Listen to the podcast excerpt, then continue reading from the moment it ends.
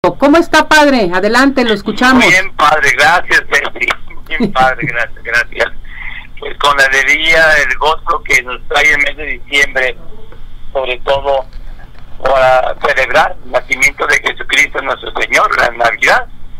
Pues ya miramos en todas partes los arreglos navideños, los nacimientos que se levantan en nuestras casas, en nuestras plazas, los adornos de los pinos de de Navidad, los cerritos de Navidad, todo nos indica alegría y gozo.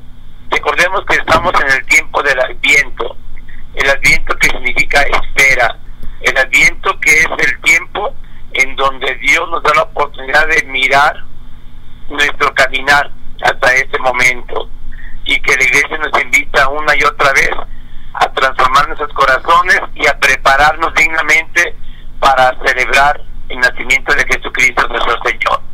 Qué hermoso y maravilloso es hacer que ese tiempo de Navidad nos invita a todos a una reflexión.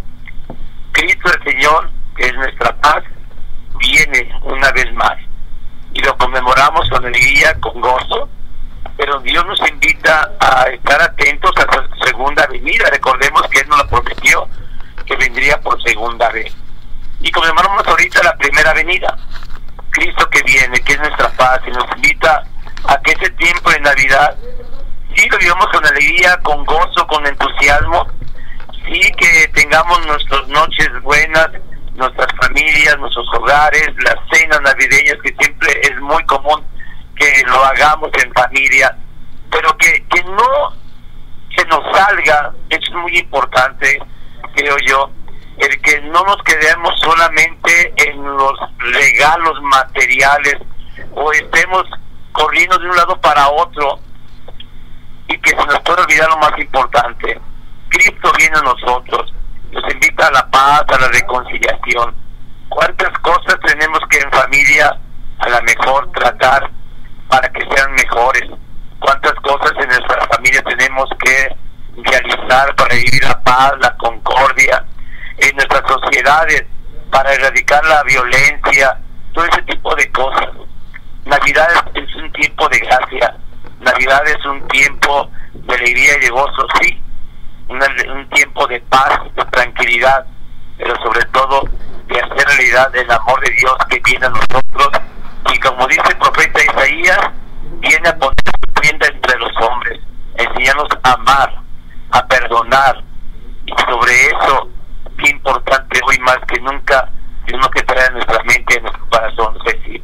Vivamos, vivamos realmente este tiempo, el tiempo de las posadas, recordemos cuando éramos niños, quebrando las piñatas, la ilusión de los, de los, de los bolos, los buñuelos, los ponches, todo con medida, todo con medida, por supuesto, y recordar que a través de este mes de diciembre junto con las posadas, la, misa de Navidad, misa de misa de, de Nochebuena en nuestras parroquias.